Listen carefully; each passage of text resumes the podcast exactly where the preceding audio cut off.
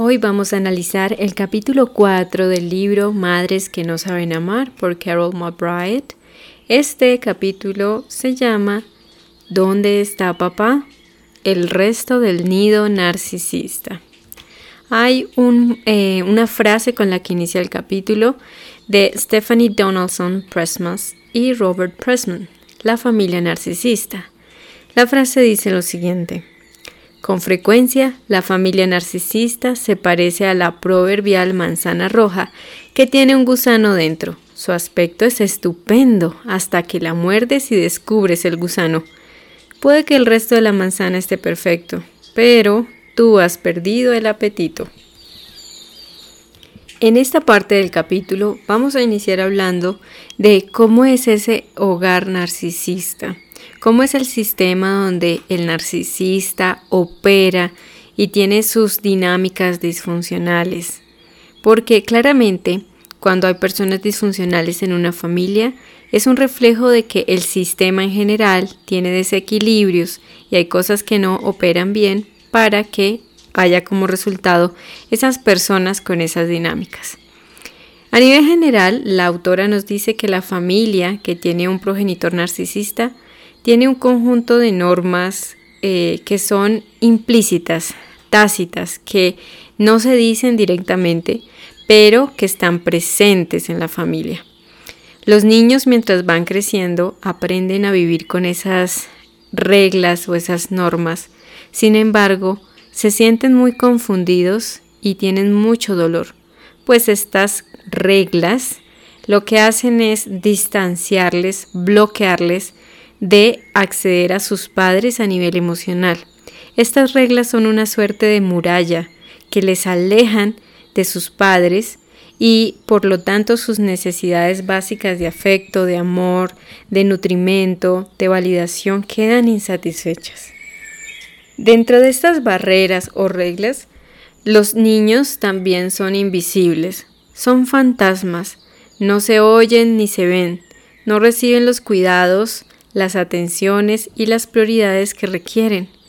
Aquí en estos hogares disfuncionales, no necesariamente un hogar narcisista, pero me he dado cuenta que un patrón en común que tiene todo tipo de familia disfuncional es que los hijos son elevados a un nivel de roles que no les corresponde y queda a la inversa. Es donde los hijos tienen que estar al servicio y al cuidado de sus padres, donde los padres o los adultos, los cuidadores, abusan de ellos como mejor les parezca, como si fueran objetos, y no los tratan con respeto. No son los adultos los que están al cuidado de los niños, sino al revés. Todo esto es completamente doloroso y devastador. Por lo tanto, yo insisto a nivel personal que no tiene que haber un narcisista en casa para que esto suceda. Pero bueno, volviendo al capítulo, la autora empieza a dar, a dar como una punzada mucho más específica, hablando dónde está papá o dónde está el otro progenitor que se supone que no es narcisista, dónde está el otro adulto, mientras que este narcisista está haciendo tanto daño, abusando de los niños con su eh, ira narcisista y sus abusos, ¿dónde está el otro adulto? ¿Dónde se supone que debe de estar?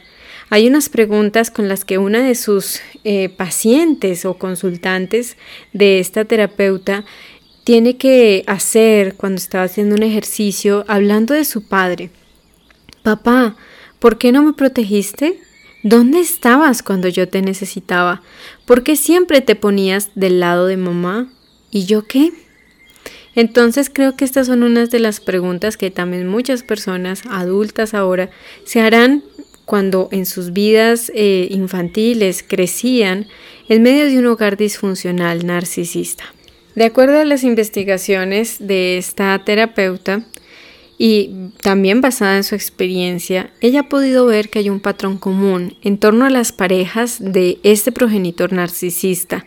Y es que ese otro adulto o ese otro progenitor básicamente es el telonero del show del narcisista es quien, eh, no sé, creo que va a poner un, ejemplo y es como cuando hablábamos de, de los Dráculas, ¿no? De los vampiros, que el Drácula tenía a Igor, que era como su sirviente, que era el que le permitía eh, y le ayudaba a hacer todas esas maldades y, a perpetuar todas esas cosas que hacía con sus víctimas, el Drácula, y el Igor como que también se regodeaba con todo eso, ¿no? Y, y era como, como el sirviente y el Drácula era su amo. Yo, obviamente ese ejemplo no está ahí, pero yo lo veo así como lo, y de hecho pues así lo, lo describe la autora.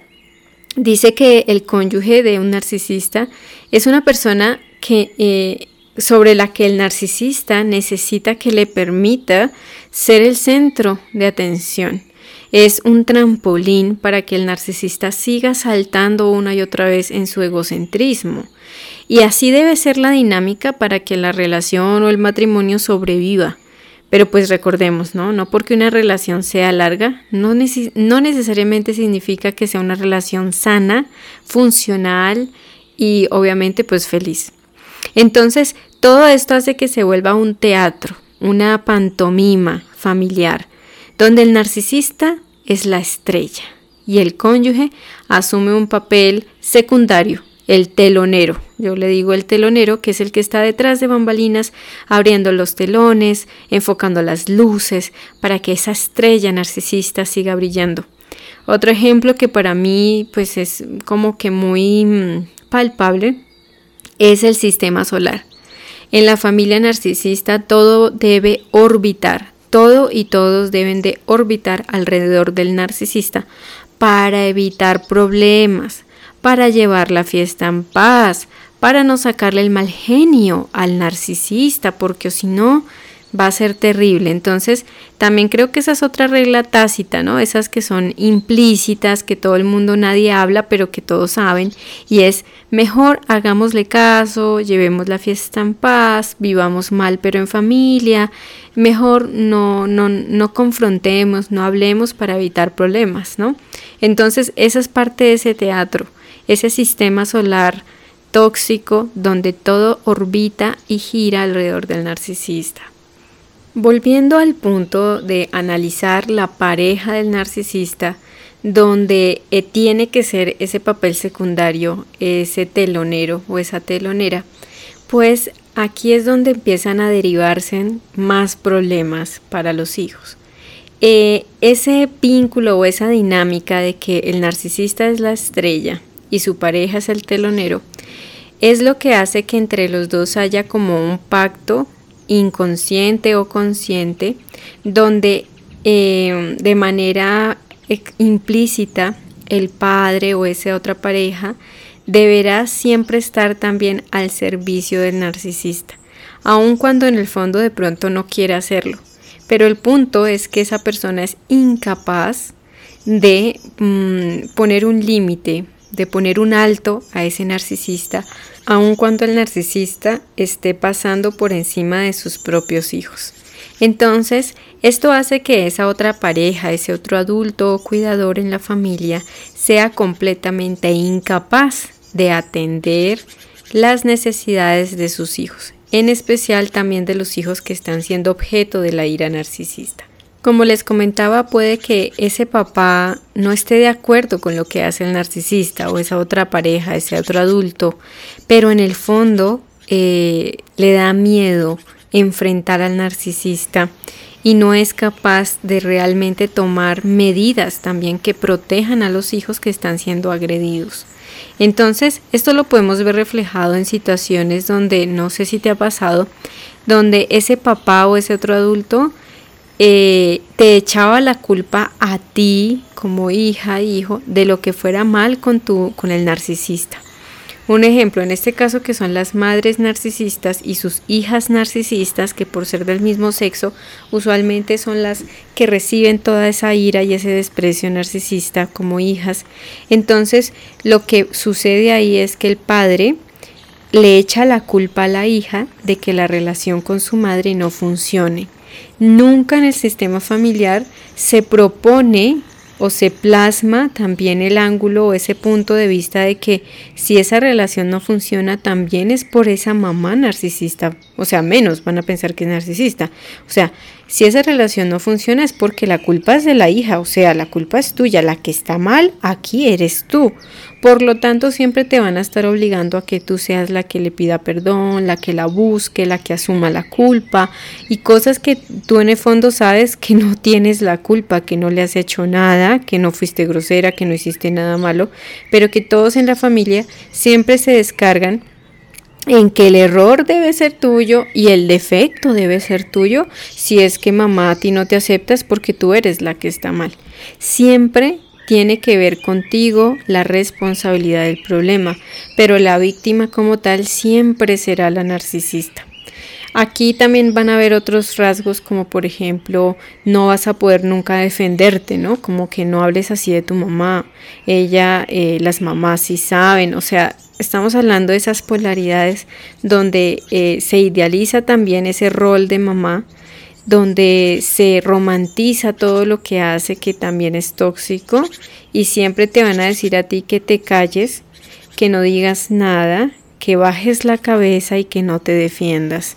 Entonces eso también va a sembrar en ti lo que comúnmente se denomina indefensión aprendida. De ahí en adelante en tus relaciones vas a tener serias dificultades para defenderte y poner límites a personas abusivas y pues obviamente tóxicas. Otro rasgo que podrás ver en ese otro progenitor, en ese papá que se supone que no, bueno, que no es narcisista, pero que sí fomenta ese trastorno en la familia es que em, a nivel, en el fondo, por ejemplo, puede que él tenga la intención de irse, de dejar esa relación, puede estar infeliz, pero sabe que no puede dejar al narcisista, sigue ahí amarrado a esa persona.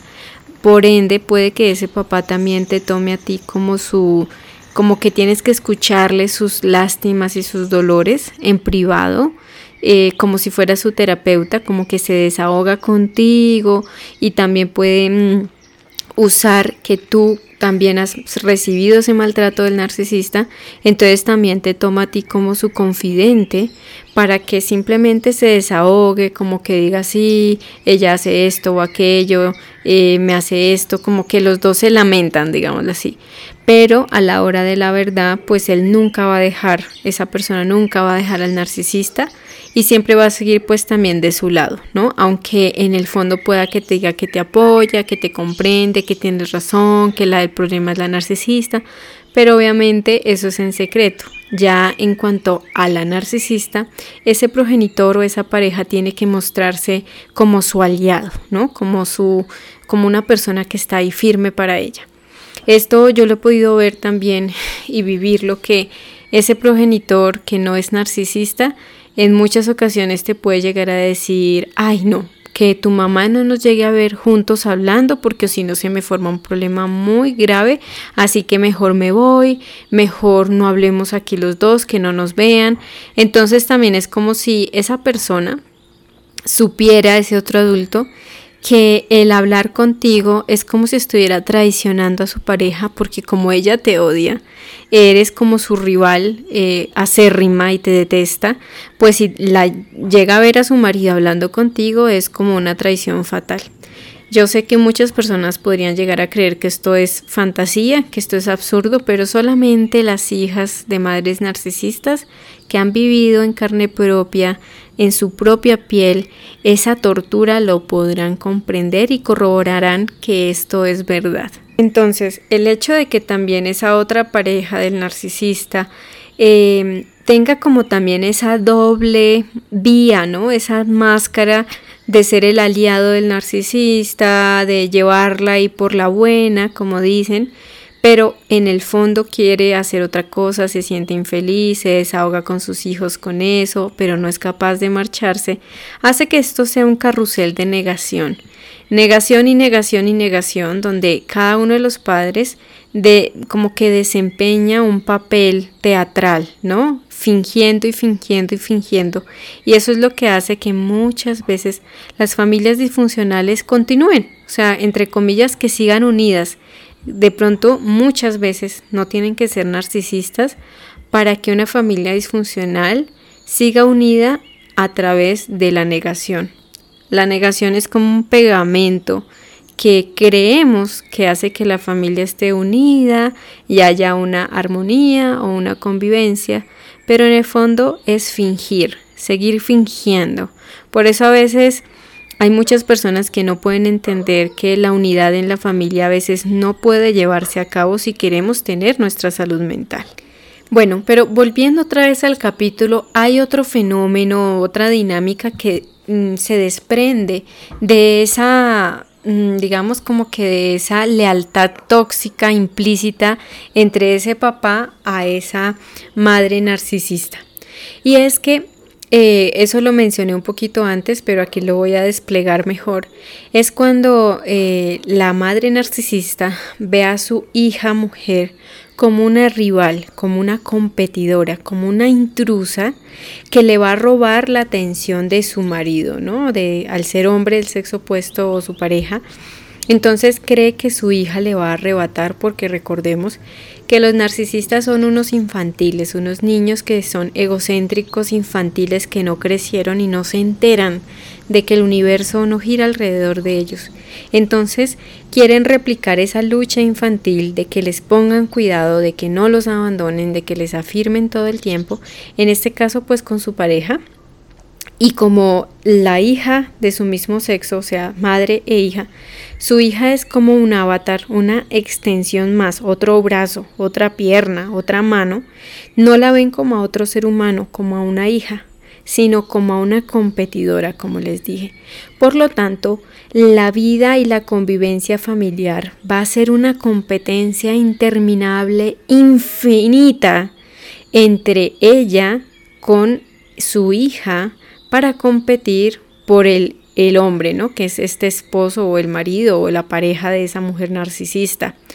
Esto va a ser una auténtica tortura, algo demencial para las hijas de una madre narcisista, donde no pueden comprender por qué son castigadas, por qué son censuradas, excluidas, maltratadas, solo por querer tener una interacción con su padre, con su padre, con su papá, sea que las haya criado o que también fue el padre biológico y también que las ha seguido criando y las ha cuidado, es un vínculo muy normal y natural que una mamá sana, madura, adulta, pues no va a haber nunca un problema grave en esto. Obviamente esto nadie lo va a admitir en la familia, nadie va a decir sí, tú eres, eh, te odio, eh, eres como una competencia para mí, eres mi rival. Jamás, jamás lo van a admitir. Por eso decimos que son reglas implícitas, tácitas, que se dan a entender pero que nadie admite, nadie dice abiertamente.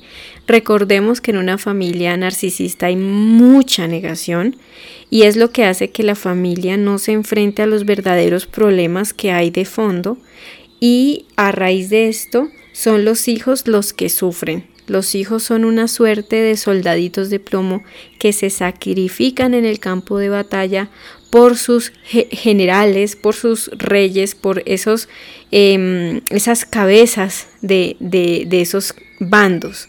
En este caso, pues esos dos padres o esos adultos y cuidadores. Entonces, el punto central de este fenómeno entre esa relación enfermiza, donde la hija o las hijas son vistas como un triángulo amoroso entre esa pareja disfuncional. Eso hace que a la vez que la narcisista ve a sus hijas o a su hija como una competencia, como si fueran una amante de su papá, hace que el, el hombre o la pareja de la madre narcisista sacrifique la salud mental de sus hijas con tal de llevar las cosas en paz con su esposa narcisista. Y esto es demencial. Esto es una locura. Yo solo sé que las personas que han vivido esto comprenden bien lo que significan esas palabras. Que tu salud mental, emocional, tu estabilidad, tu autoestima, tu autoimagen, tu desarrollo como persona, tu vida entera, sea sacrificada para que tu papá adulto eh, pase por encima de ti y se la lleve bien y se la lleve en paz con su esposa narcisista y ellos sigan perpetuando ese pacto enfermizo entre ellos dos, esa obra teatral falsa, a costas de ti, de tu desarrollo y tu salud mental, es algo que te traspasa de lado a lado. Y es lo que dijimos al comienzo del episodio. Son esas murallas que hacen que son los hijos los que terminen siendo los paganos, los sacrificados en toda esta situación disfuncional. Entonces aquí hay un pequeño eh, paréntesis o una pequeña ventana a la recuperación de la cual estaremos hablando mucho más adelante, pero aquí es importante que eh, parte de la recuperación es validar que esto sí ha pasado que esto sí ha sucedido, que ha sido víctima de esa, mm, ha sido vulnerable y, esto te generó indefensión, ver que nadie te estaba defendiendo realmente, que se justificaba el abuso y la ira narcisista solo para que entre ellos dos, en estos dos adultos, no hubiese más peleas, no empeoraran las cosas. Y el padre, que es el telonero del narcisista, no vaya a tener problemas, ¿no? Eh, evitarse problemas con ella para que no suceda nada y tú seas la que queda ahí sacrificada. Entonces, cuando puedes dar voz a eso, validar que eso te ha sucedido y que esa dinámica es real en esas familias disfuncionales narcisistas, va a ser uno de los primeros pasos claves para fortalecer y emprender el camino de la recuperación. Visto de otro modo, todo esto que te acabo de mencionar, podemos deducir que la pareja eh, de donde uno de los dos es narcisista, es un lugar donde la pareja está ensimismada y encapsulada en ellos mismos, en sus propios problemas o en sus propias necesidades. En este caso, la, esa cápsula o ese búnker de esta pareja es donde el uno tiene que ser el centro y el otro es como ese espejito, ¿no? Yo siento que pongo el ejemplo de que la pareja disfuncional narcisista en un hogar narcisista es donde eh, uno de los dos pues es el narcisista y el otro es como ese espejo del cuento de, de este de Blancanieves donde la bruja siempre les, le preguntaba al espejito quién era la más bella, la más hermosa de todo el reino. Y el espejito le tocaba decirle, tú, amada mía, tú eres la más hermosa, la más bella, ¿no? Entonces yo siento que mm, Recuerdo mucho la película de Shrek cuando eh, Lord Farquaad está ahí hablando eh, y diciéndole al espejo que le pase otra vez y le rebobine la historia de Fiona, ¿no?